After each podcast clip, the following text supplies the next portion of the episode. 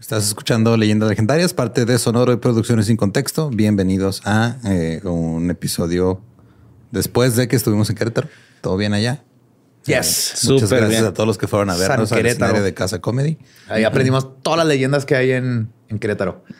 Y sobre el pollito y la señora que se comió su pollito. A su pollito. Ay, qué feo, güey. Pero pues, si no lo vieron ahí, pues ya no lo van a ver en otro lado. No. Porque eso es que ya me han preguntado. Es original. ¿Cuándo va a salir el del video latino? Pues que no se graban esos. No, son, son efímeros, son únicos. Es un momento en el tiempo y en el espacio donde convivimos en vivo entre nosotros y no va a volver a suceder. Así es. Qué chido Querétaro, güey. ¿eh? Se portaron bien chido. Yes. Y también la banda que nos atendió. Chingón. Sí, todo chido. Entonces, este los dejamos con el episodio de Misterios Misteriosos sin resolver. ¿Se va a llamar este? Yes. Muy bien. Esa cosa. Y era ahora.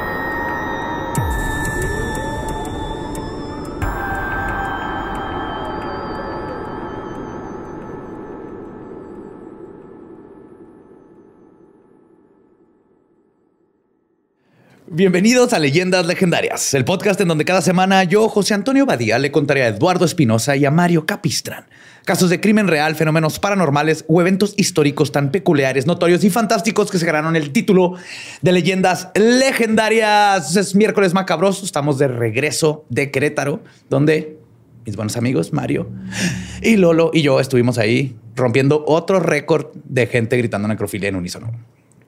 No, creo que lo sigue teniendo el Pepsi Center. Gente gritando en unísono mientras se insolan. Ok. A como 40 grados. Estuvo bien hardcore el sí, calor. Sí, estuvo chido y estuvo bien fregonzote, la neta, ¿eh? Mucho calor. Ah, sí. Mucho calor, pero mucho, calor, mucha tierra. Me sentí como en casa, güey. Sí, güey, ¿ah? La neta, sí. Nada más con más plantas. más plantas y ya. Era y listo. Pues después de ese buen viaje, me puse a juntar algo que tenemos rato que no hacíamos y era hora. Entonces esto, esto va a necesitar que todo el mundo se ponga sus gorritos de Sherlock Holmes y se preparen para lo que viene. Pocas cosas son tan inquietantes como el no saber algo. No conocer el final de un chisme puede ser como tener un pedazo de palomita atorado en el diente, una molestia que no te deja dormir.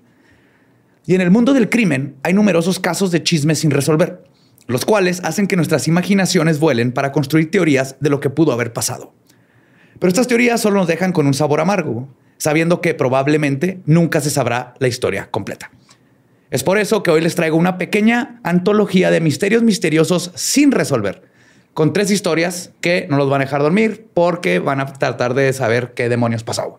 Por eso las palomitas son el chancro de las botanas, güey. Ajá. Sí, sí, sí, Es una molestia que no te deja dormir, te deja un sabor amargo. Sí, es como mirar con una erección, güey. Así, el, mismo sentimiento, nada más en diferente parte del cuerpo y ya.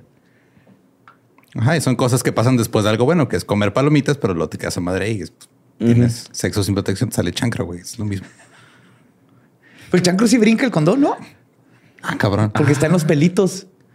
Mm. Sí, es cierto, es un piojo. es un piojo. Es piojo. el chancro no es un piojo, güey. El chancro es un grano. Sí, no, el piojo es, ladilla. Estoy pensando en lo de que toda mi idea que teníamos antes de lo de sífilis que yo tenía, de que el chancro era la ladilla. Ajá. No. Sí, no, no. Sí, cierto. Ajá. Pero bueno, ¿en qué estábamos? Pero el chancro, el chancro sí no va a salir, güey. O sea, fácil. ¿Cómo? Pues esa madre como quiera con un picadiente, ¿no? Con la uña acá. Nada más localizándolo es el pedo. ¿Cómo? El chancro también, güey, con la uña.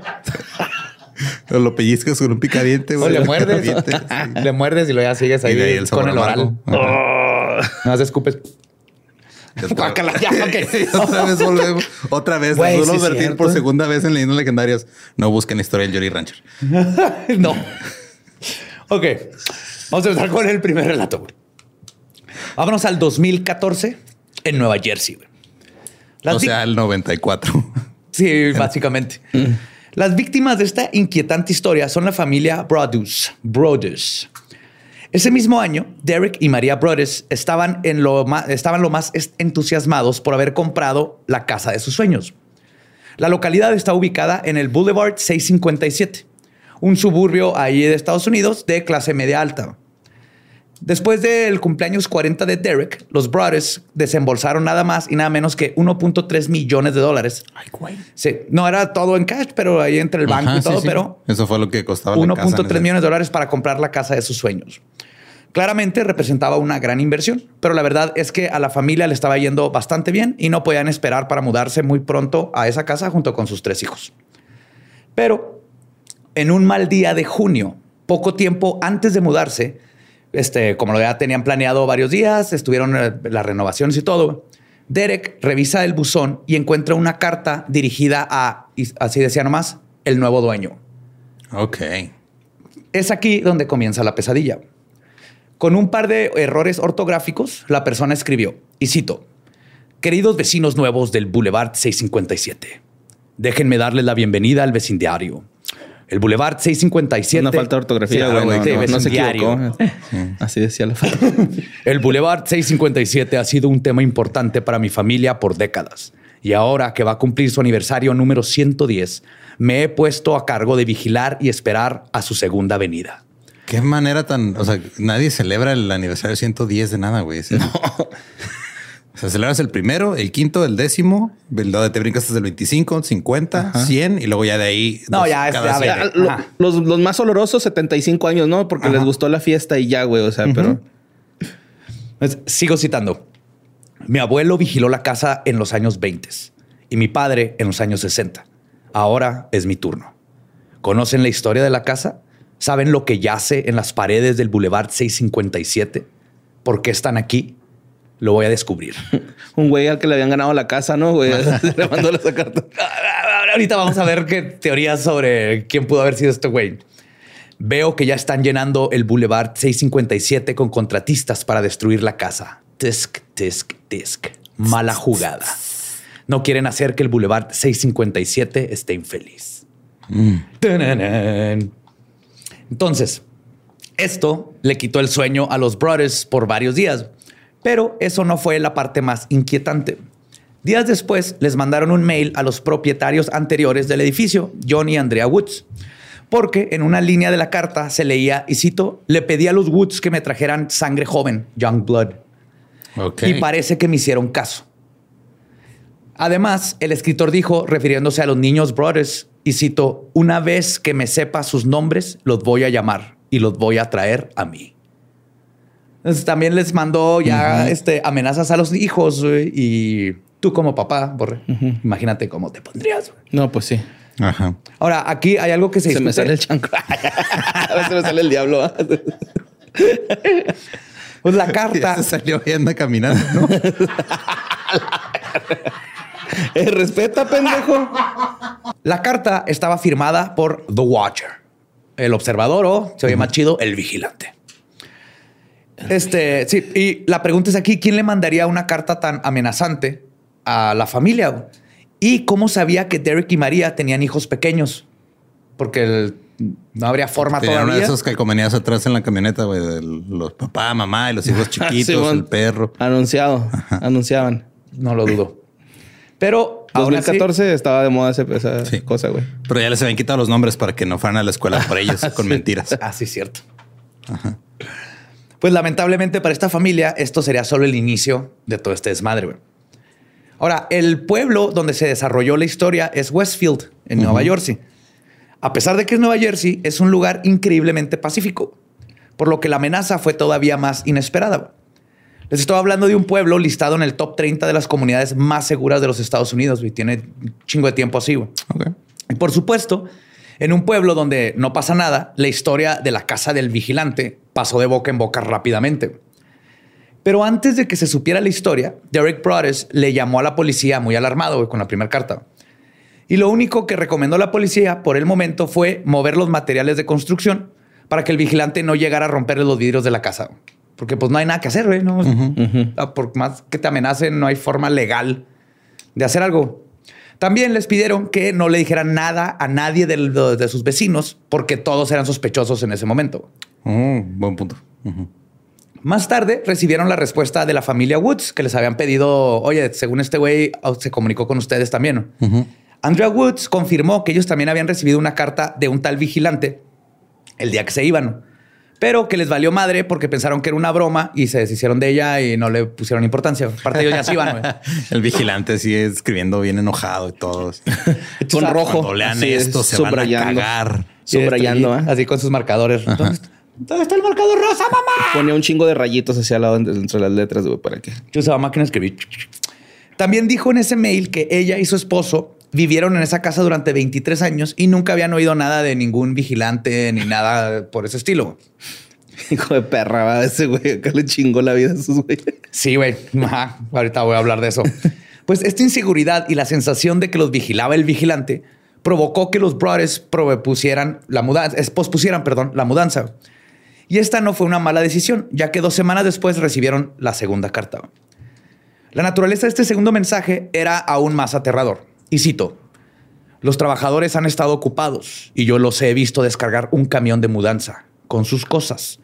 Ese bote de basura es un buen toque. ¿Ya descubrieron qué hay adentro de esas paredes? Ya se enterarán. Me complazco de saber ahora sus nombres y los nombres de esa sangre joven que me han traído. Ustedes han dicho muchas veces sus nombres. El Boulevard 657 está ansioso porque se muden. Han pasado años y años desde que la sangre joven reinó en los pasillos de la casa. ¿Ya encontraron los secretos que esconde? ¿Creen que los niños jueguen en el sótano? Tal vez tengan miedo de ir solos. Yo tendría mucho miedo si fuera ellos. Está muy lejos del resto de la casa. Si ustedes estuvieran en el piso de arriba, nunca los escucharían gritar. ¿Será que duermen en el ático? ¿O será que todos duermen en el segundo piso? Nada, que era marketing del único pediatra de la cuadra, ¿no? era pésimo en vender sus servicios. O era un vendedor de rejitas para que la gente no se caiga por las escaleras. ¿Quiénes tendrán los cuartos que dan a la calle? Ya lo sabré tan pronto se muden. Eso me va a permitir saber quién está en qué cuarto. Y luego voy a poder hacer mejor mis planes. Entonces, ah, no, sigo, sigo citando, perdón. Todas las ventanas y puertas del Boulevard 657 me dejan verlos y rastrear todos sus movimientos dentro de la casa. ¿Quién soy yo? Yo soy el vigilante. Y he estado a cargo del Boulevard 657 durante dos décadas. Bien dramático. No te burles del vigilante. El vigilante. El vigilante. Del vigilante. Los Woods les acercan, este, perdón, los Woods les, les acababan de dar esa casa. Era su momento de irse y muy probablemente les pedí que la vendieran. Paso por ahí varias veces al día. El Boulevard 657 es mi trabajo, mi vida, mi obsesión. Y ahora ustedes son mi obsesión, familia Produce. Bienvenidos al producto de su avaricia. La avaricia es lo que ha traído a las tres familias anteriores. Y ahora la avaricia los ha traído a ustedes. Tengan una buena mudanza. Sepan que los estaré vigilando. Atentamente, el vigilante. Me lo estoy imaginando como Lalo España y no está ayudando en que me dé miedo para nada, güey. Enseñando la panza y todo el sí. pues esto no fue todo. En esta segunda carta, el vigilante también mencionó no solo la edad de sus tres hijos y los nombres, sino los apodos que le tenían los papás a los niños. No mames. Ajá. Aquí ya se puso triplemente creepy, güey. Porque ya era alguien que o los conoce o está tan cerca de que los puede eschar hablar y saber los apodos. Pero eran, eran, tres, mi amor, mi vida y condón roto, güey. y chancrosanto. chancrosanto. Chancrito. Y es por esto que me hicieron enojar, pendejos, ¿eh? Ya desmadraste la cosa ¿Eh? que dieron para que no desmadraste. ¿Eh? Se calman, perros, ¿eh? Ay, borre. ¿Qué quebraste ahora, güey? Mi cosita que me mandaron. Para que dejaras es que para eso desmadre. Bueno, está mejor que desmadre su cosita esa que el... Ese fue un cable, güey. sí, ya salvamos un cable. Pues es por esto que Derek puso en pausa todas las renovaciones de la casa. Es que ven, iban con los hijos y todo en lo que renovaban. Sí, habían estado ahí toda la familia en la casa. Y no volvió a llevar a sus hijos al boulevard. Un par de semanas después, una tercera carta llegó en la que el vigilante escribió, y cito, ¿dónde han estado? El Boulevard 657 los extraña. Entonces, con los huevos en la garganta, el matrimonio Brothers siguió comunicándose con la policía para llegar al origen de todo y recuperar su tranquilidad. Quien los estuvo ayudando fue el detective Leonard Lugo, quien sospechó primero del vecino Michael Langford. Langford estaba diagnosticado con esquizofrenia y era conocido como... Tenía un chingo de telescopios en la, puerta de su ventana, güey. Todos apuntando en la misma dirección. De hecho, era conocido como el vecino creepy de la cuadra, güey, porque siempre estaba viendo por su ventana pasar a la gente. Ah, claro. Pero, pero los, la familia siempre decía, es que eso hace, pero nunca le ha hecho nada daño a nadie. O sea, tiene, tiene problemas mentales, pero pues, no hace nada. Güey. Y según las investigaciones, Langford asistió a una carnita asada en casa de los Brothers el día después de que llegara la primera carta. Entonces estuvo en una carne asada donde conoció a la familia. Entonces podría ser la manera en que supo los nombres y todo. los nombres y todo. Pues Michael y su madre de 93 años vivían en la casa de al lado desde los años 60. Y su historia familiar tiene algunas coincidencias con las cartas del vigilante. Coinciden los años más o menos y estas cosas. Y desde su casa sí tenía como un punto de vista para describir cosas, porque también describió de que a la hija le gustaba pintar, por ejemplo, y eso nomás había como que un ángulo donde podrías ver hacia el cuarto, donde tenían el bastidor de la niña. Entonces muchas cosas empezaron a coincidir aquí. Pero la clave de esta primera sospecha reside en el hecho de que el padre de Langford había muerto 12 años antes. Esto significaría que efectivamente la familia de vigilantes había estado espiando el Boulevard 657 desde hace dos décadas, como lo había mencionado. Y en su lugar, además, habría pedido ver, eh, ah, este, les había hecho, había visto a la niña pintando y al niño jugando en otro cuarto donde les, les, mencionó y él tenía ángulo para ver eso. Entonces la policía cuestionó a Langford después de que llegó la primera carta, pero Michael negó tener algo que ver con cualquier cosa. Muy pronto, ese vecino dejó de ser sospechoso por un par de razones. En primer lugar, los brothers le mandaron una carta diciendo, o sea, al Watcher le regresaron una carta que, creyendo que Lando es el Watcher, ¿no? Entonces le dijeron, Watcher, ahí te va, vamos a demoler la casa cuanto antes. Asumiendo, porque el detective les dijo, el Watcher se ve que está obsesionado con la casa. Vamos a ver qué pasa cuando le metas el miedo de que la van a derrumbar. Simón. Y entonces mandan la carta diciendo esto, pero el vigilante no respondió. Entonces estamos asumiendo que el Watcher hubiera respondido inmediatamente algo a esa carta. Y en segundo lugar, razón más contundente, unos análisis de ADN de la saliva encontrada en los sobres indicaron que una de las cartas, por lo menos del vigilante, habían sido selladas por una mujer. Ok. al menos que llegara con la mamá y le sacara lengua. A ver, jefa. También se pensó que Abby Langford, la hermana de Michael, podría ser la vigilante, porque ahora están buscando una mujer. Pero los análisis negaron esta suposición, no coincidía. Después de estos análisis, los Langford dejaron de ser sospechosos porque tenía que ser una mujer y ninguna de las mujeres Langford coincidían con el ADN. Entonces, no, no, no, pasó nada, pero por alguna razón la policía no le avisó a los brothers que ya habían quitado a estos vatos de la lista de sospechosos. Entonces, Siguiendo con los sospechosos, también estaba la teoría del gamer. Mm, Verán, una noche, mientras la policía rodeaba la casa de ensueño de la familia, una mujer se detuvo para hablar con las autoridades. Esta chava le dijo a la policía que su novio, quien vivía en la misma calle, estaba obsesionado con un videojuego muy oscuro, así lo describió, llamado Animal Crossing.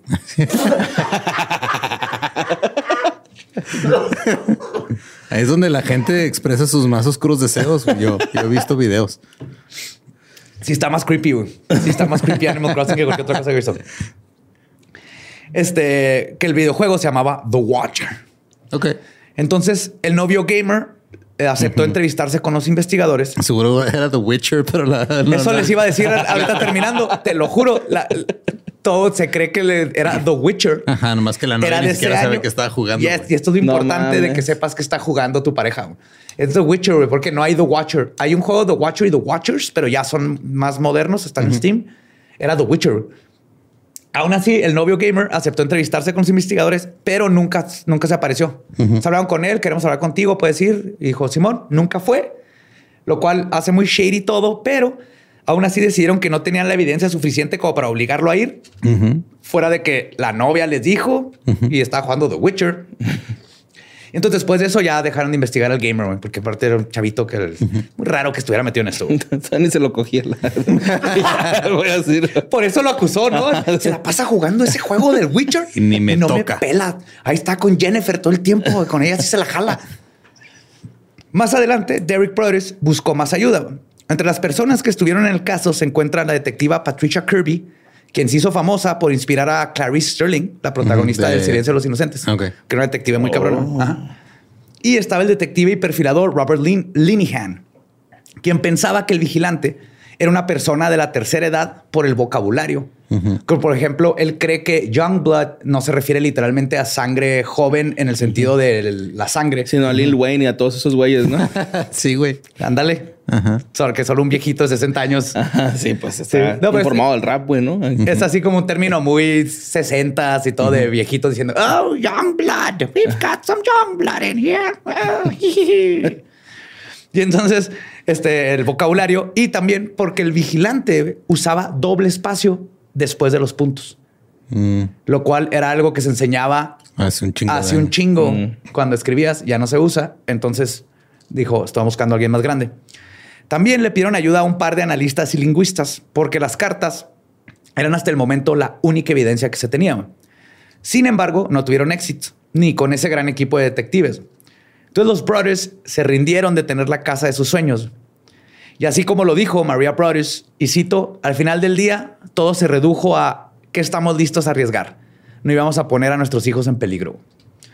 Y así es como terminó el sueño de esta familia. No. Seis meses después de la primera carta, Derek y María pusieron la casa en venta. Ellos pedían un poco más del valor que habían pagado porque le habían invertido como 100 mil dólares en renovaciones. Más la mudanza, ¿no? Las cosillas que llevaron. Todo, todo. Pues venga, y sacarle. Pero, cuando los interesados en comprarlas se enteraban de las cartas del vigilante, todas las ofertas se fueron acabando. Luego, en el 2015, el matrimonio Brothers le pusieron una demanda tototota a la familia Woods por no haberles dicho nada de la carta que había llegado antes de su llegada. Ok. ¿Y si procedió? No. La demanda fue descartada por un juez argumentando que ese caso podría poner un antecedente poco razonable en los negocios inmobiliarios. Eso es verdad. Porque la neta no era responsabilidad de los Woods. No, no tenían idea del vigilante o no, mínimo no hay forma de comprobar que tenían malicia los Woods al tirar una carta que les llegó a ellos. ¿no? La cuestión era que, que ellos mismos escribieron. Es que es que exactamente vamos a llegar a, las hipótesis. La cuestión es que se tendrían que poner este con este problema es que se tendrían que poner nuevas pautas de lo que los vendedores de las casas tienen que decir a los compradores. Y si existen como en ciertos estados que si la casa está estigmatizada, que es como se le dice, por ejemplo, si alguien se murió ahí o hay fantasmas, en ciertos estados te tienen que decir, en otros tienes que preguntar y en otros no, no, no pasa nada. No tienes que decir nada. Si tiras a león acá. Sí, pero a mí me gusta que. Sí, mínimo te tienen que decir si está ocurriendo un asesinato en ese momento que estás viendo la casa. en ese preciso momento. A mí sí me gustaría que en México hubiera esa ley para poder encontrar una casa embrujada. Así que por ley Todas que estarían... no mames, güey. La niña, todos lados. Es que hice el, el duende. Mi hermana decía que tenía un duende, güey. ¿Y luego en su cuarto. Pues, ahí nomás. Sí, pues ahí ¿Qué pasó? Fiesta con él. Pues le escondía cosas, le movía cosas, le apagaba la luz. ¿Por qué le hacía eso al duende, pobrecito duende? No, eh, el duende Ah, el duende a ella, ya. pues aquí, por ejemplo, hay varias teorías de quién podría ser el vigilante. Y una de las que más se maneja es que fue la misma familia Brothers que crearon el personaje para hacer un ganar dinero de lo que habían hecho. Ahí les va porque se creen esto. Los Brodus estuvieron en telejuicio porque 10 años antes habían tenido una casa de 300 mil dólares y una hipoteca que todavía no terminaban de pagar. Entonces, lo primero que se empezaron a preguntar los detectives y todo es cómo pudieron haber comprado una casa de 1.3 millones de dólares. Que sí se puede. Sí, en el, te si luego te dan hipoteca, te endeudas y todo. Es el sueño americano, ¿no? Endeudarse. Yes. Lo que se pensó es que ellos se habían arrepentido de soltar tanto dinero para una casa que luego se dieron cuenta que no iban a poder pagar. Y entonces empezaron a crear toda esta narrativa para liberarse de la hipoteca y de todo. Además, ellos seguían haciendo renovaciones, incluso cuando ya habían decidido que nos iban a mudar. Es como el de Travis, ¿no, güey? Que también habían dicho que ese güey lo había hecho por eso. Por conseguir más trabajo, güey, y ya. Sí. Y esto es lo que están diciendo, ¿no? Luego también decían que, por ejemplo, este, la mamá tenía en su Facebook fotos de ella con los hijos y todo, y gente decía, si tiene miedo de que este, sepan más de sus hijos, porque sigue poniendo fotos de sus hijos? Pero Tomás, todo esto es circunstancial. Pero para sumarle, algunas eh, tiempo después de que se salió esto en todas las noticias, varias productoras le ofrecieron comprar los derechos de esta historia. Sin embargo, es, es, difícil creer esta teoría por muchos factores. Para empezar, suena un plan, suena como un plan súper arriesgado y estúpido. Sí, sí suena muy, muy demasiado reborujado y, ¿cómo se diría en español? en, sureño. Pendejo. pendejo. Un plan este muy rebuscado. complicado, rebuscado. Escribir unas cartas que van a traumar a tus hijos de por vida, güey, porque los hijos estuvieron viviendo todo esto, y iban y se venían y se salían de la casa y todo. Además de que no había forma de que supieran que les iban a dar este dinero para películas. De hecho, esto es lo de, sí compraron los derechos Netflix hasta el 2019. Ok. Entonces está así como, güey, igual que Travis. De hecho, te echas a perder la vida más que ganar lana, No, no te garantizas absolutamente nada. Pero la verdad es que el trauma psicológico de los brothers fue real completamente. O sea, tuvieron que demandar, perdieron. Este, todo eso es real. Tuvieron, perdieron su casa y ahorita les fue de la fregada. Y el calvario no termina ahí. Al no poder vender su casa, este, ni poder vivir en ella, decidieron tirarla para quitarle el estigma y construir dos casas más pequeñas en su lugar y venderlas. Pues la asociación de vecinos se quejó porque la propiedad no, que, este, no querían que tiraran la casa, que porque es histórica y bla, bla, bla. Y resulta que la Junta de Planeación estuvo de acuerdo. Según ellos, el terreno carecía de como dos metros. para poder. Para que cupieran dos, casas, ajá, para, dos lotes. Era poquito menos de dos lotes, eran pies lo que faltaba. Y la familia Bruce estuvo ahí de no mames, o sea, es, nuestro patrimonio. Si no podemos hacer esto, ahí está todo nuestro dinero que tenemos. Nadie lo quiso dejar que vendieran la casa. Y este, pues los códigos de construcción no les permitieron hacer esto. Y finalmente, después de gastar 1.3 millones más 100 mil dólares en renovaciones, la familia al fin pudo deshacerse de la casa la vendió en 959 mil dólares. No, no recuperaron ni las renovaciones. Ah, no, fueron 100 mil. No, sí. No, sí. Poquito, o sea, le perdieron un chingo. Sí, bastante. Pues antes de irse, recibieron una última carta del vigilante que decía, y cito, son odiados por la casa y el vigilante ganó. Y hasta el día de hoy, la identidad del vigilante sigue siendo un misterio, Uno que quizás nunca se pueda resolver. Todo nada más para no tener un vecino ahí con niños, güey. O sea, lo, que, sea con niños chiquitos. Mames. Van a pisar mi césped. Voy a espantarlos. Saca la máquina de escribir. Güey, son algo bien divertido hacer. Si ya tienes como 60, 70 años retirado, no tienes que hacer. Así de, asustas a una familia creas una leyenda urbana. No, no, está muy funda, ¿no, güey? Totalmente, pero eres un viejito de 70 años. Tengo un conocido que una vez me dijo que así una broma telefónica, güey, fue hablarle a la mamá de un compa de ellos y decirle que estaba muerto el chavo, güey. Así. Es una broma telefónica. Sí, güey. de hecho, si nos quedamos así de, güey, no mames, eso no es una broma, güey. Te pasaste de verga, güey. Eso está muy culero, güey. está en la verga, güey. Está en la verga eso, güey. Con eso no se juega, güey. No, no, no. Feliz día de los inocentes, señora. sí, ándale, güey. Acá no mames, ¿qué le pasa? Pues bueno, seguimos con otro caso sin resolver. Es una historia que también es de las que también involucra cartas misteriosas. La diferencia es que estas cartas no buscaban aterrar a una familia, sino a toda una nación. Se trata de un grupo criminal que hasta la fecha todavía permanece anónimo y solo se conoce como el monstruo de las 21 caras.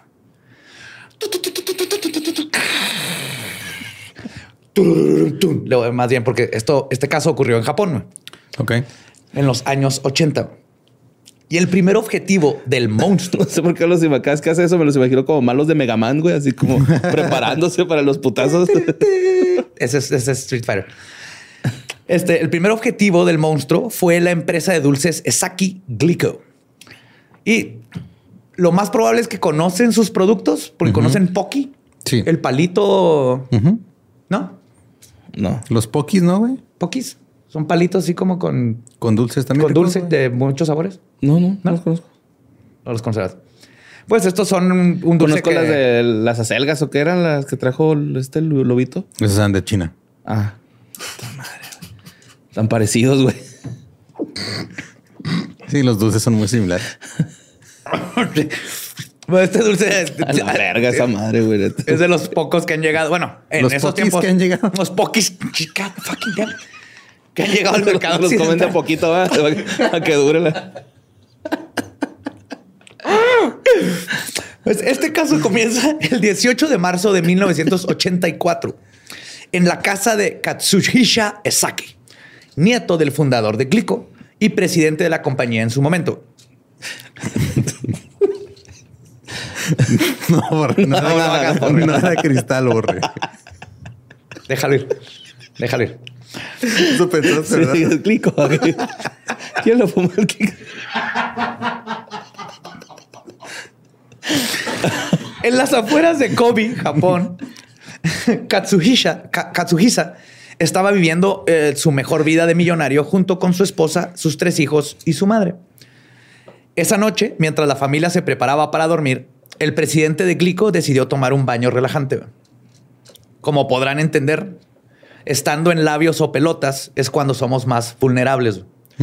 y, y, ese es el momento en que dos hombres con máscaras de esquí entraron a la casa, pasando por encima de la madre Katsuhisa, que tenía 70 años. No en mal plan. O sea, la agarraron y así de, señora, con permiso, véngase para acá. No la haga de pedo. Los dos sujetos misteriosos hicieron su trabajo súper profesionalmente. La esposa de Katsuhisa, Meiko, intentó negociar con ellos, pero su misión era clara. No tenían intención de robar ni de matar, solo de llevarse con ellos al presidente de la compañía Glico. Dijeron, haznos caso, no pasa nada. Ya sabemos que vendes, ¿no? Te súbete. Sí. y como un par de verdaderos samurái caballeros, los dos hombres no le hicieron daño a la familia y de hecho ni siquiera despertaron a los niños de lo tranquilo que estuvo todo el. Ah, no mames. Sí. Aunque la verdad es que, pues, obviamente sí se llevaron la trauma de su vida, concentraron que le había pasado a, su papá, todo lo que ha transcurrido, pero así se fueron. Y Katsuhisa Esaki ni siquiera sabía que dos hombres habían entrado a su casa, sino hasta que los dio ya parados en la puerta de su baño. Y es así como los dos criminales escoltaron al presidente hasta un auto estacionado afuera de la casa sin querer, sin siquiera darle tiempo para vestirse. Güey. Así encueradillo. Sí, así, pum, le iban a dar sus nalgadillas. Dale, Sí, también para que no se les escape, ¿no? Si la piensas dos veces. O no te creas, en esa situación sales corriendo, ¿no? Debe ser. Sí, sí, si te llevan dos cabrones. Eh. Debe ser, sí. Aunque abajo de un carro, güey. Aunque correr desnudo es bien raro. No sé cómo le hacíamos los hombres en primitivos antes de tener calzones o así. Ajá. No estamos hechos para correr con esa Cuando juegas fútbol, ¿no? Y luego que acá bajas una bola y ¡pah! ¿Cómo pega? Sí, eso no es aerodinámico. Están hablando de correr y jugar fútbol. O sea, estoy perdido aquí, güey. Pues desde el día siguiente. Es un choque de huevos. Los, los, responsables del secuestro pidieron un rescate por el CEO de la compañía. Y esa sería una de muchas otras acciones del villano de James Bond, güey, que se iban a aventar estos vatos. Los secuestradores pidieron nada más y nada menos que mil millones de yens. un billón de yens. Que es lo equivalente a 4.5 millones de dólares ahorita. Ah, no, perdón, ahorita, en el momento. Ok. Convirtiéndose en el rescate más caro en la historia de Japón. Eso sí. fue en los 80, hace 40 años más o menos. Sí, todavía no existían 10 millones de dólares. Nadie tenía 10 millones de dólares en los 80. Una solo. No, los habían impreso. No, había suficiente tinta probablemente Tom Cruise. El mayor misterio para las autoridades fue entender los motivos del secuestro. Antes de recibir la primera carta con el monto de rescate, se pensó que era algo personal, porque iban a atacar al CEO de una compañía de dulces. Luego se teorizó que podría ser un... ¿Qué? No, es que luego le iban a... O sea, denos el dinero o se los vamos a ir mandando de poqui en poqui.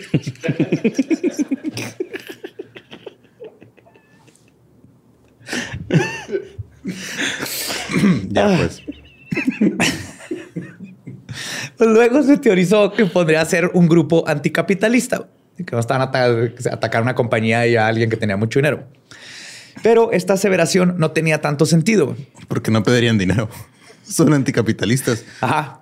Pedían. Bueno, a menos que lo pidan y lo quemen como Joker, o algo así, ¿no? O sea, lo piden y lo queman como. Ajá. O pidan que, que hagan un, este, un sindicato en la empresa o algo así. Algo así. Quiero que se coja un puerco enfrente de toda una nación. ¿no? Ándale, algo así. Pues a final de cuentas, Glico no era la gran empresa monopólica del momento. O sea, hay empresas inclusive de dulces más, hardcore y más grandes que ellos. Aún así fueron días muy largos porque la primera prioridad era recuperar a Katsuhisa Esaki con vida. Y afortunadamente, tres días después regresó a su casa. Lo ah, más, lo más varaz o extraño es que Katsuhisa se escapó solo del almacén donde lo tenían atrapado y amarrado. O lo dejaron escaparse, güey. O, el, era un autosecuestro, güey. Digo, allá te enseñan ninjitsu yo en el kinder. Entonces, asumo que tienen la habilidad de... ¡Oye! Ajá. De aventar una bomba de humo e, e irse. Así van a la escuela. a veces se para el camión y un chingo de humo y luego aparecen todos en sus pupitres. todo este tiempo me lo estoy imaginando como el maguito Sonrix, pero pirata, güey. Ok. Ok. Y ahorita, y ahorita me lo imagino como... Como un ser humano. ajá, ya. como el maguito Sonrix, pero anime así mamado, güey. La verga. Si sabes que esa madre es una carie, güey. El maguito Sonrix. No, es mi, es mi hipótesis. Es un chicle, no, güey. No, esta es la gran pinche conspiración del Todo el mundo piensa en el Illuminati. Yo desde hace décadas, este, yo ya sé lo que está pasando. Hay un, hay un cabalá de dentistas, güey, mexicanos que inventaron Sonrix. Liderados por Hugo Sánchez. Probablemente, pero no lo quería mencionar al aire, güey. Ah. Lo dijo Lolo, no yo. Y entonces estos pinches Illuminati de los dientes, estos carpinteros de marfil, lo que hicieron es que hicieron una compañía de dulces y luego la mascota es una carie, o es el maguito que te, te, te, te, jala para que te dé las caries y los niños los pueden tener y mantenemos vivo la del pinche gran dentista que nos siguen chingando los dientes. Nomás se pintó de rosa. Porque las caries no son rosas. Depende que qué tan culera esté. No, obviamente no te la van a poner así exactamente como una carie, pues una carie. Pues es un maguito, ¿no? Ser maguito sonríe. Esa es la parte esotérica, güey. O sea, deja tú lo que él sea, güey. Es un mago. Es un mago, ajá. De hecho, nunca lo voy a hacer trucos. Claro que sí, güey. Tenía las cajas sorpresa. Sí.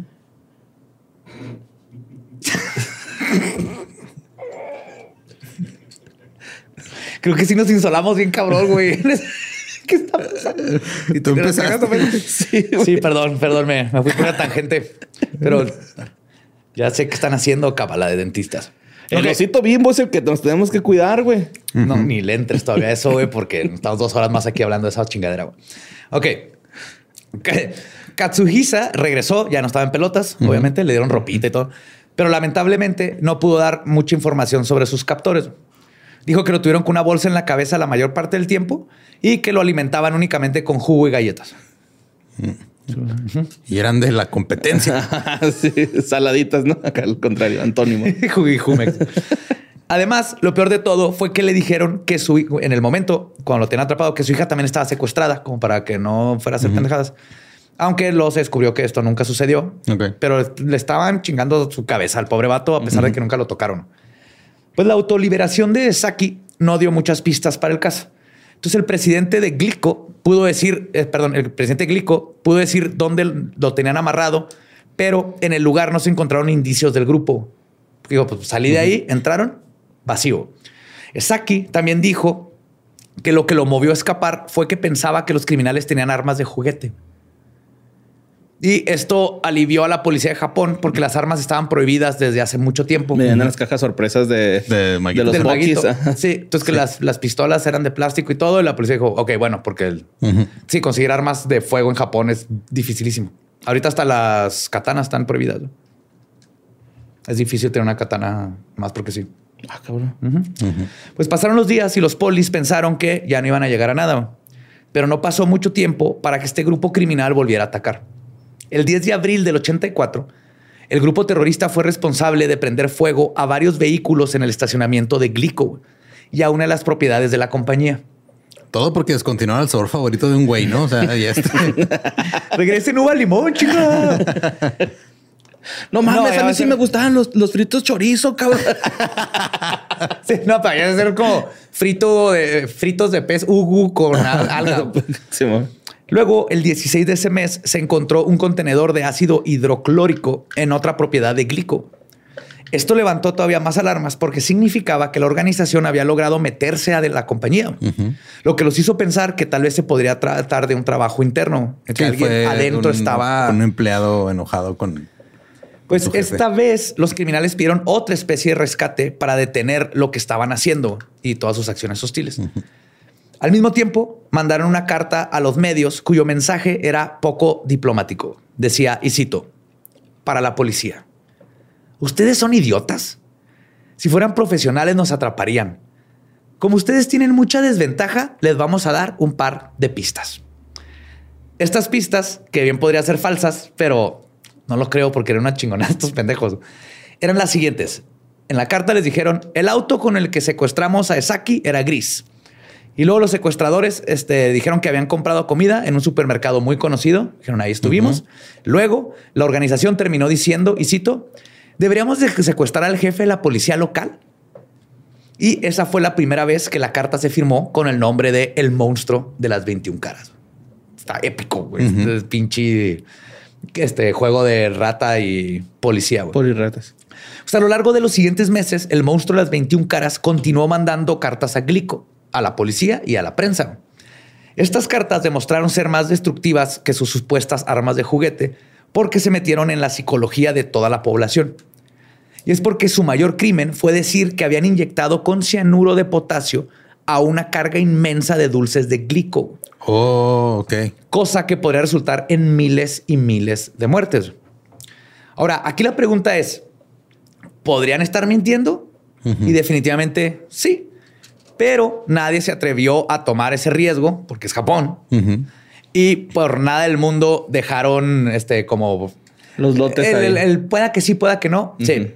Es por esto que Glico se ve. Acá en México le hemos vendido más vara. Lo ponen en, en enfrente del Oxxo, esas papas que no sé por qué te venden al dos por uno de repente. Siempre sospecho. Le cambian la fecha de caducidad, ¿no? Eh, tenemos promo, joven, mire. Gente que trabaja en Oxxo. Dos poquis con cianuro por cinco varos.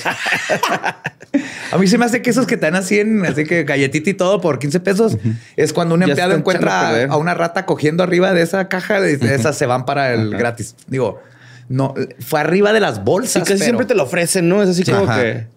No, es que sí les ponen como metas, güey. Tienes que vender este pedo. Y, ajá, y así los chingan. O sea, como si no les pagaran poco todavía para hacerla de banco, de pago de servicios, cajero y Desponchadora. Como oficial de seguridad vial, así, ¿no? Sí, güey. Pues es por esto que Glico se vio forzado a retirar todos sus productos de las tiendas, lo cual les provocó pérdidas de 21 millones de dólares. Y aquí viene una posible razón de por qué el monstruo no es una organización anticapitalista. Con todas estas pérdidas, que a la larga ya no fueron solo 21 millones, sino 130. Ay, cabrón. Los que se vieron más afectados fueron los empleados de Clico. Tuvieron que despedir alrededor de mil trabajadores.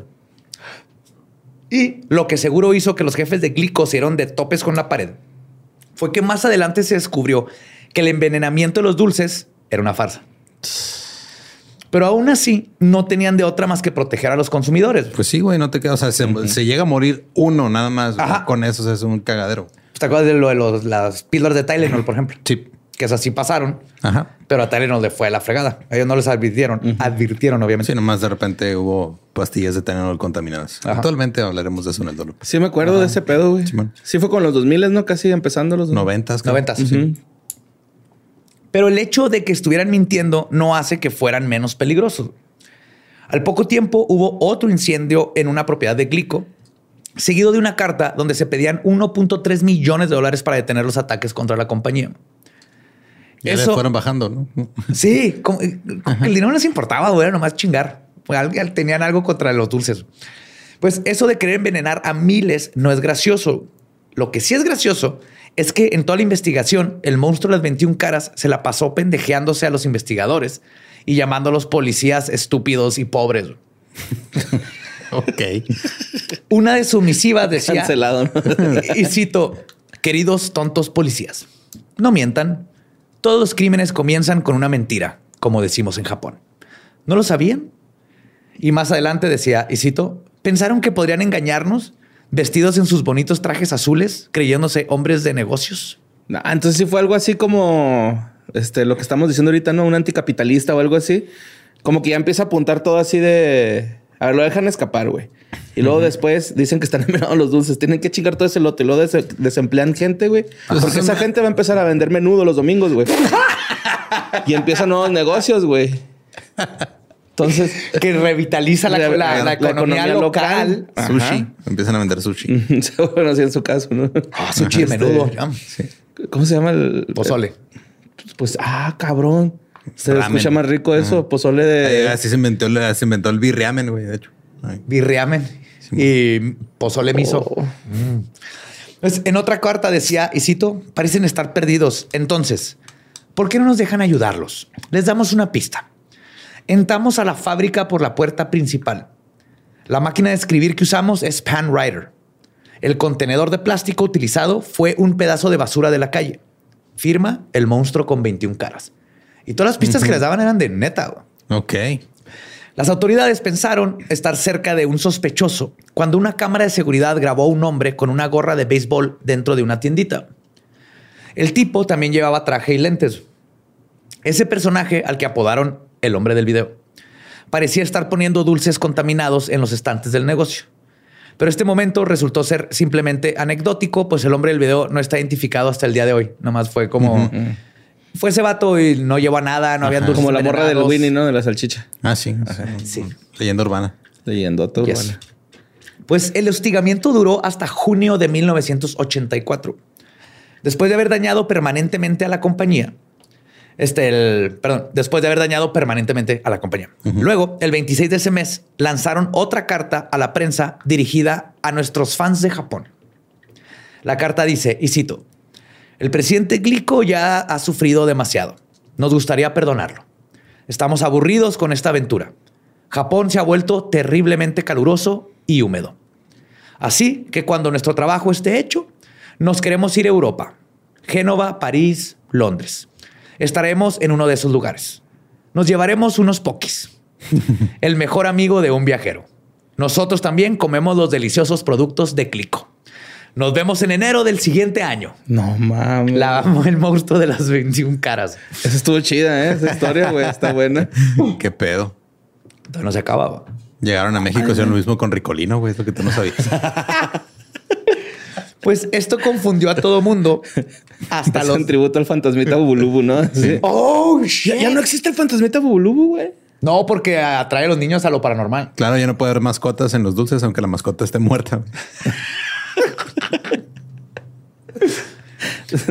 Signo de precaución. sí, güey, ¿qué más querías decirle? Como siempre tienes una cuarta. Pues esto Dosis de insulina. Perdón. Esto confundió a todo mundo, güey, hasta los de Glico, ya que esta tregua no parecía tener una razón de por qué ser, güey. O sea, Glico no hizo nada, nada más de repente de un día para otro, ¿saben qué? Sorry, gracias, ahí nos vemos, güey. Y tal vez era real que se habían aburrido, güey. Sin embargo, ese no fue el fin del caso, porque luego continuaron chingando a otras compañías de dulces como Morinanga, Morinaga, la House Food Corporation y Muradai Ham. Que de hecho Muradai no vende dulces sino carne, pero pues son compañías que venden productos enlatados y en bolsas. Pues este Muradai fue el objetivo del monstruo desde el día en que perdonaron a Glico. Perdonaron a Glico y se cambiaron. Si la compañía quería que lo dejaran en paz, tenían que pagar 250 mil dólares. Muradai aceptó el trato, pero con truco. La persona que fue a llevar el dinero era un policía encubierto. Y de ese encuentro pudo reconocer a un tipo al que describió, porque lo vio, y el tipo salió corriendo y se le, se le peló. Pero el policía lo describe como, y cito, un güey con 21 caras. pues dijo, un hombre con los ojos como los de los zorros. Ah, cabrón. Ah, cabrón. Ajá. El, quién sabe si es por la forma, porque hay un dibujo, pero se me hace muy raro que le escriba, es algo muy japonés, describir cierto tipo de ojo como de zorro, pero así lo escribió. Un hombre con los ojos como los de zorro. Y entonces el hombre de los ojos de zorro, como se le empezó a llamar, fue otro eslabón perdido y muy probablemente conectado a este caso. Este sí, porque sí lo vieron correr del policía. Pero así como el hombre del video, el ojos de zorro tampoco ha sido identificado. Y en los siguientes meses, quienes más sufrieron a manos del monstruo fue la compañía Morinaga, la cual eh, recibió una carta pidiendo 400 mil dólares y que además contenía cianuro de sodio. Ah, cabrón. como para decirles, sí lo tenemos, ¿eh? No porque no hicimos nada con, con, glico, quiere decir, que, no seamos capaces. Y esto podría significar que ellos justamente no estaban jugando y realmente estaban listos para soltar los putazos si tenían que. Además de todo, cabe poner sobre la mesa que al atentar contra compañías de dulces también estaban amenazando a los niños y niñas de Japón. Y ellos mismos lo pusieron muy claro cuando mandaron una carta dirigida a, y cito, las madres de Japón. La carta decía, y cito, en otoño, cuando el apetito es fuerte, los dulces son realmente deliciosos. Cuando piensas en dulces, piensas en morinaga. Hemos añadido un sabor especial. El sabor del cianuro de potasio es un poco amargo. Ah, tienen sentido el humor. Total. Y sigue, güey. No causará caries en los dientes, así que deberían de comprar los dulces para sus hijos. Adjuntamos un aviso sobre estos dulces amargos que contienen veneno. Hemos puesto 20 cajas en tiendas desde Hakata hasta Tokio. En esta ocasión, la organización criminal hablaba en serio. Encontraron varios dulces contaminados con 0.2 gramos de cianuro. Ajá. Decenas de miles de policías se dedicaron a investigar los dulces envenenados, a buscar todo lo que hubiera y quitarlos. Pero ahí les va algo que hizo el monstruo de las 21 caras. Los paquetes que traían el cianuro traían una calcamonía que decía, y cito, contiene cianuro. Peligro, contiene veneno, morirás si lo consumes, firma el monstruo de las 21 caras. Ay, güey. Ok. Entonces no están tratando de matar a nadie, estaban tratando de chingar a la compañía, Ajá. al parecer. ¿Qué digo? De todos modos, tampoco puedes arriesgarte porque. No, claro, pero. ¿Qué tal si a una no le pusieron el sticker? Güey, sí. O se le cayó. ¿Y pues también era hexagonal negro con letras blancas o eso es más aquí? Exceso de cianuro. Ese además tiene 0.5 gramos. En México, 0.2 es permitido. De hecho, pues así como Glico, Morinanga recibió un fuerte golpe cuando sus ventas bajaron 60% y tuvieron que despedir a 450 empleados. La misma suerte tuvo la House Foods Corporation desde noviembre del 84. Mientras tanto, las autoridades siguieron investigando al tal hombre ojos de zorro, ya que varias personas dijeron haberlo visto, pero esa investigación no los llevó a nada.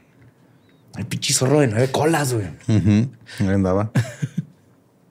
Incluso se pensó que el monstruo de las 21 caras ni siquiera estaba interesado por el dinero, sino lo único que querían era burlarse a la policía y chingar a estas compañías. Toda la gente se burló de ellos, incluso despidieron al superintendente de la policía, Choji Yamamoto, por su este, insuficiente desempeño en la investigación. Y días después de su despido, Yamamoto se dio un baño de queroseno y se prendió en fuego por haber decepcionado a todos. Yeah. Ay, güey. Ya. Esto está hardcore. Sí, es. Y se sentó, ¿no? hardcore harakiri. Para que se verse más verga, güey, que se, sientan así, en flor de loto. No podía haber nada más agarrado uno de los dulces que incautaron con cianuro y ya. Menos drama. Probablemente, pero no se hubiera visto tan chingón. Cuate que el. Es, es parte de la cultura el mostrar el arrepentimiento de la cagué. No estoy de acuerdo que tengas que matar pues llegar a ese grado, pero parte de una cultura milenaria. Pues en 1980. si, si, existiera el PM en ese, o, los diarios así de la tarde, güey. Amarillistas. Ajá, nomás de serie. O sea, el, el, caso diría ya mamó. Todo.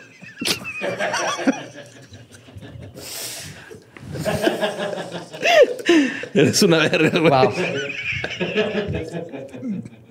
Oh, ah, su chingada. Se quemó. En 1984 arrestaron a Manubu Miyazaki este, en conexión con, con la bestia, el monstruo de las 21 caras. Él lo arrestaron porque había expuesto a la compañía Glico por deshacerse ilegalmente de desechos tóxicos. Ok. Lo cual aparte lo metió en pedos y abre como que otra línea de posible que todo el mundo está viendo capitalismo o así y nadie está viendo que tal vez eran ecologistas. Ajá. No se sabe, pero el punto es que Miyazaki se convirtió en el sospechoso número uno. Porque además de su golpe a la compañía, su dicción se parecía a cómo estaban compuestas las cartas. Y su papá, que era un jefe de Yakuza, que es la mafia japonesa, se parecía al hombre de los ojos de zorro. Dicen, o sea, se, medio parece al dibujo que de lo que contó el policía. Sí. Este tiene ojos de suricata, este no, es Era zorro, no, zorro ártico. Ese es ojo de armadillo, de luego, luego, luego se ve el otro. Pero a final de cuentas tuvo que ser puesto en libertad cuando comprobó que tenía coartadas para todas las fechas donde hubo cualquier incidente, todo. No.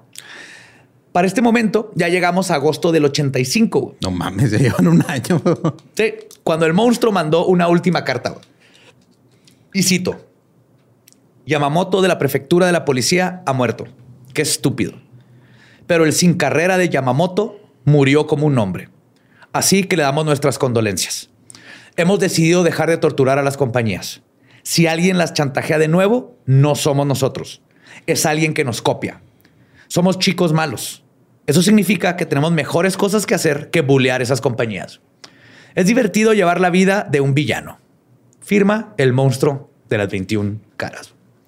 Y dicho y hecho, el monstruo no volvió a aparecer, dejando cientos de dudas y cero respuestas, convirtiéndose ya en su propio yokai y leyenda urbana.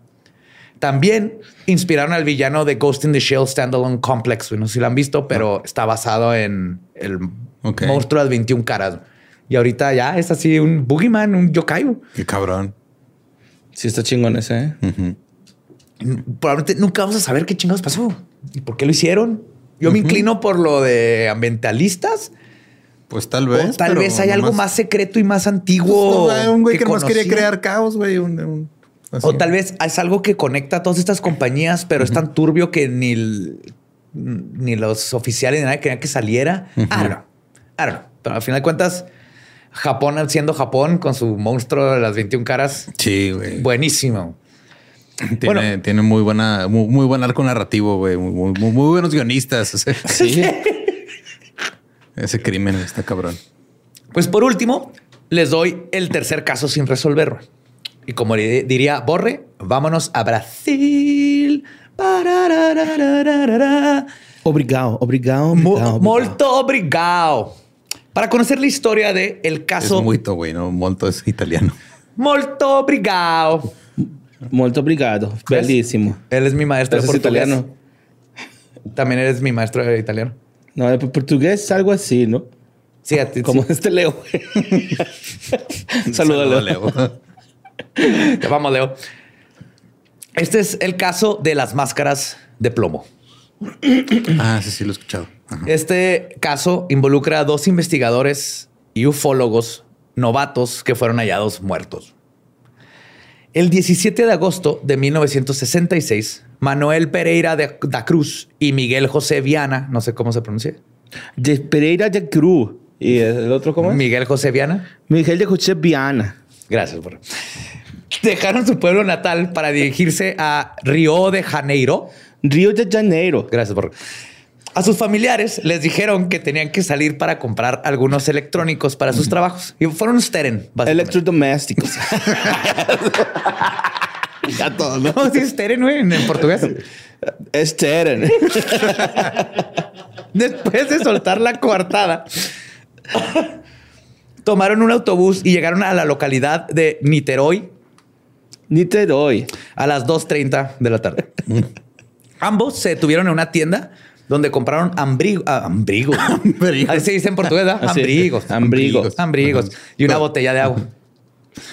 Que está raro que, compraran abrigos. Hacia calorcito. Pero es parte del misterio. La persona que los atendió dijo tiempo después que Miguel se veía particularmente nervioso y se la pasaba viendo su reloj, como si trajera prisa o tuvieran que llegar a un lugar a cierta hora. Lo que Miguel y Manuel tenían planeado sigue siendo un misterio.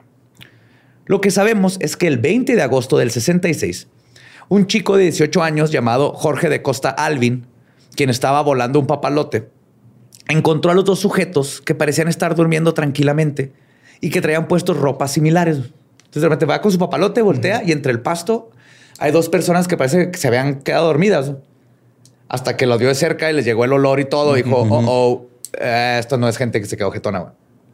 O oh, no se bañaron antes de dormir. Pero lo más extraño de esta escena es que ambos tienen la cara unas máscaras de plomo, que son más como antifaz, pero es de plomo.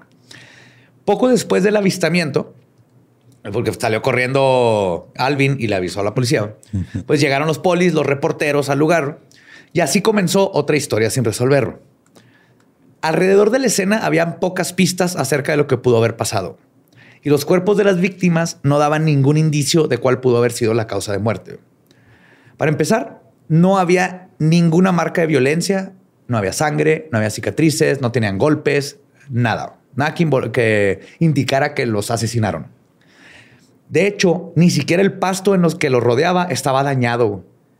Ok. O sea, no pudo haber pasado tiempo y creció, pero sí estaba poquito alto el pasto y están ellos y están básicamente así su, su silueta marcada por el pasto y no se ve por dónde pasaron. Que digo, Brasil tropical crece rápido la hierba, pero imagínate esa escena. Sí, está muy raro. Entonces, obviamente las teorías empezaron del, pues tal vez los mataron, luego los llevaron ahí, pero lo dijeron ya cuando supieron que no había sangre y nada, pero si los llevaron, no, ¿cómo no madrearon el pasto? Y mil preguntas. Y para agregarle al misterio, la autopsia fue un desmadre. Mitad porque eran los 60 y no hay tecnología, y mitad porque había pasado tiempo con los cuerpos y ya estaban un poco en estado de descomposición, así que no pudieron encontrar mucho o sea, daño interno o este, toxicología, no, agregó, no arrojó muchas cosas. Y pues lo que empezaron a pensar es que tal vez fueron envenenados, pero no hay forma de saberlo porque os digo que o, fue incompetencia o de plano no se pudo detectar. El punto es que no sabemos. El otro detalle es que los dos llevaban máscaras que les digo eran como de piel con plomo que les cubrían los ojos. Estas fueron fabricadas por Miguel y Manuel, eran handmade, las vendían en Etsy. Artesanales. Sí. Según las familias, eran para protegerse de la radiación, porque conocían y sí sabía la familia que tenían estos lentes.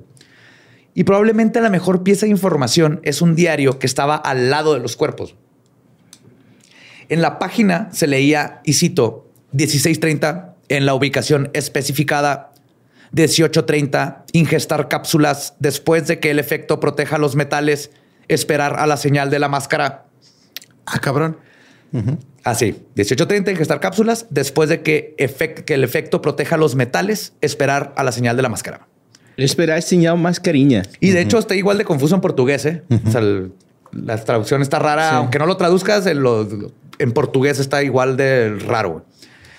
Entonces había un mensaje y una historia oculta entre errores gramaticales, ortográficos y además una letra poco legible. Y esto hace que las extrañas circunstancias de estas muertes detonaran decenas de teorías extrañas. Una de ellas, por ejemplo, dice que los sujetos encontraron un agujero de gusano que intentaron viajar por el tiempo. Y es por eso que traían las máscaras y los abrigos para protegerse durante el viaje lo cual tiene todo el pinche sentido del mundo. Claro, porque no tienes que proteger ni el cuello, ni la boca, ni nada, más los ojos. Y del frío, güey. Está bien frío los pinches hoyos negros, güey. Y los pezones, güey. Sí, esos no están calientitos. Sí, es que cuando entras en un, en un agujero de gusano, los pezones se te hacen hacia adentro, se hacen cóncavos. Ajá. Sí, sí. te concavean los pezones. Los es en el mejor de los casos. En el peor de los casos se te desprenden se van a otra dimensión. Llega sin tus pezones, tus pezones están en otra dimensión, hacen su propia civilización, tienen familia y luego ya no quieren volver. Son desmadre. Sí. Se alimentan de leche. Hacen una fábrica de leche. Se independizan de ti. Qué bonito que se independizan. es un planeta con forma de ubre, güey. pues otra teoría que es más aceptada es que los dos habían cometido un suicidio colectivo como había ocurrido una vez más en. Nomás son dos. O sea, ya se me hace mucho decir colectivo cuando nomás son dos güeyes. Yo sé. Así lo, así lo pusieron. Es como un dúo. ¿no? Suicidio en dúo. Ajá. Duocicidio. Duocicidio. Eh, esto tiene un poco de credibilidad porque pues, los dos estaban asociados con aliens y querían tener contactos con ellos, pero que se suicidaran se me hace raro. Prueba. Otra teoría es la historia más aburrida de todas. Güey que no. Pero es que Manuel y Miguel fueron asaltados y asesinados a la mitad de su viaje. Y luego se pensó que fue el, que el ladrón los obligó a escribir esas notas para crear una teoría del suicidio colectivo, lo cual se me hace una pendejada. A ver, tú, dame tu dinero y saca una pluma. Ajá. Ok, ahora los aliens. Ajá, el detective ya para cerrar el caso va así a la verga, güey. Eso es lo que pasó. No tiene sentido, güey, que les era escribir una carta casi legible que habla de cosas secretas y máscaras. Aparte, no explica las máscaras y no explica que no hubo indicios de violencia, güey.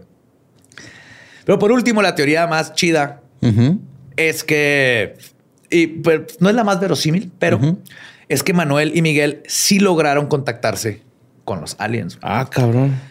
Varios amigos y familiares hablaron de que este par estaban obsesionados por tener contacto con los aliens usando psicodélicos y experimentaban con LSD y todo y tenían sesiones donde ah. se conectaban con los aliens. Y que... Es el wifi de la galaxia. Y habían platicado que necesitaban protección ocular para protegerse de la luz y radiación de la nave. Lente oscuro. Que cuando se aparecieran... Psicodélico seguro. ya Ufólogo seguro. Güey, como en el backstage ahora en Querétaro, güey. No sé quién era, pero iba a traer lentes de negros y los pinches ojos acá. Pero ese güey anda en otra galaxia, güey. Ese güey andaba allá, güey. ¿Cómo le viste los lentes? Los lentes, ¿cómo le viste los ojos? Porque pues, los, eran como un negro muy transparentoso. se alcanzaba a ver y se alcanzaba a ver los ojos. Y andaba acá con el ojo pelón, pero cabrón. Sariñana, ¿no? ¿No era Jimena? No, no, no, no, un vato, güey.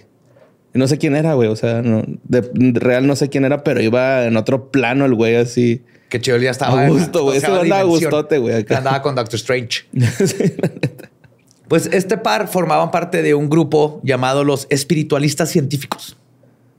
Ok. Ok. ¿Son espiritualistas? Ajá, y científicos. Científicos. ¿Sí se puede? No son auto... No, no, todo bien. Y saben LSD. Mira, si existen los corridos tumbados, porque no va a existir esa madre? Estoy viendo, estoy viendo esa risita tuya que está dudando de esta, de esta este, información. No, todo, bien, todo bien. Eran tan inteligentes científicos que se pusieron plomo en los ojos porque las naves, todos sabemos, esto es facto, esto es empírico. echan plomo en los ojos. Echan, echan radiación y el plomo neutraliza la radiación, como por eso los microondas tienen plomo. Para que no te contagien los huevos.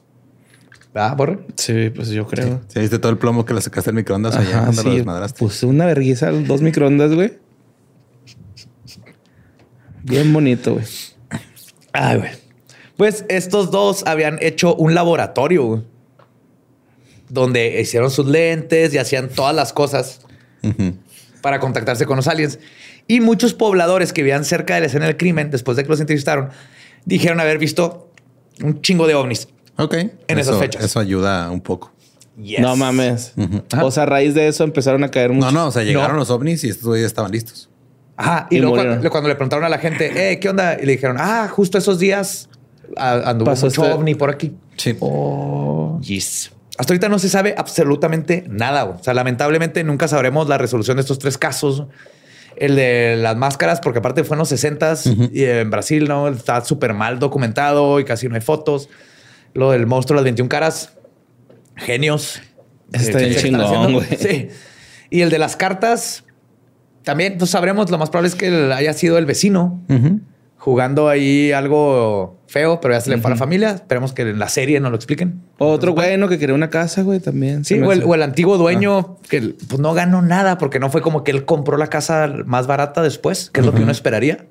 Al menos que la compró alguien que era como su amigo y... Ajá. Y ya, ya han logrado hacer una tranza, pero no. Ajá.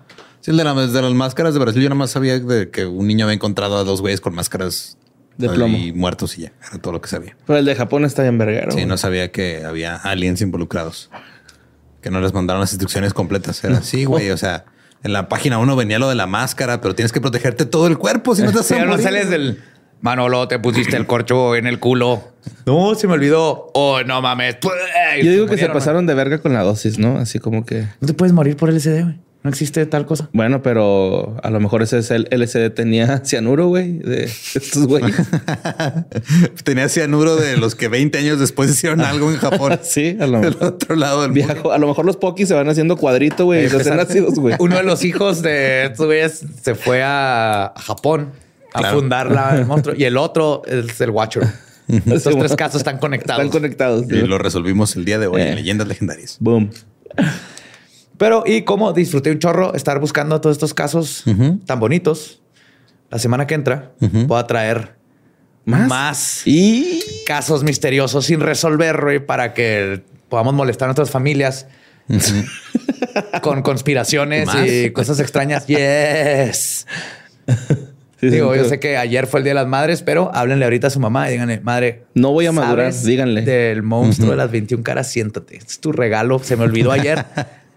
Te lo tengo. Te voy a contar una historia. Te voy a regalar el regalo de una historia. Qué bonito. Qué bonito, ¿verdad? Sí, muy padre. Qué chido.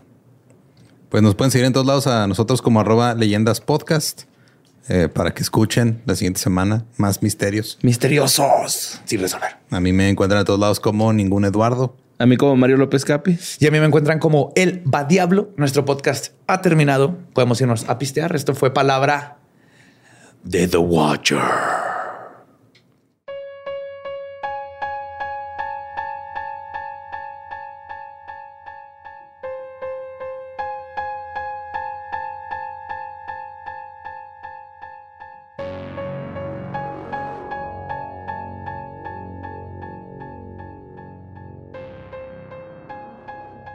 Y eso fue Misterios Misteriosos, el volumen 3, que es el caso sin resolver. Uh. Va, es el primero, porque encontré varios muy interesantes. Entonces, vamos a brincarnos a más casos para el siguiente, pero este creo que estuvo muy interesante. Tenemos allá Project Mayhem atacando en Japón. Tenemos a los de la máscara de plomo. y The Watchers. Y los Watchers. Ahí te guacho. Bueno, The Watcher, porque era uno, ¿no? Ahí te guacho, Watcher. Ajá. Se supone que era uno. Pero está bien creepy, güey. Pero había saliva de mujer. Entonces era o uno y una mujer le ayudaba o. Pero nada más en un sobre había. O nada más revisaron un sobre. No, varios sobres. Y, cuando en, donde encontraron ADN, había ADN de mujer. A lo mejor sí era el don, ¿no? El mirón. Sí, le decía a la mamá, pero pues, no hay forma de saber. No sabremos. No. también el que, se, que grabamos para, para Utreon está chido, ¿eh? Hay un misterio sin resolver aparte. Oh, Estuvo bueno, güey, también. Oh, Ahí está. Cabeza. La cabeza. Sí, una cabeza, nomás. Agarren la onda y suscríbanse al Patreon. o aquí a las membresías de YouTube, cualquiera de los dos está el mismo contenido. Ustedes denle. Ajá. Pues bien, borre. sí. Ah. Y pues eso ha sido todo por esta semana. Sí. Sí.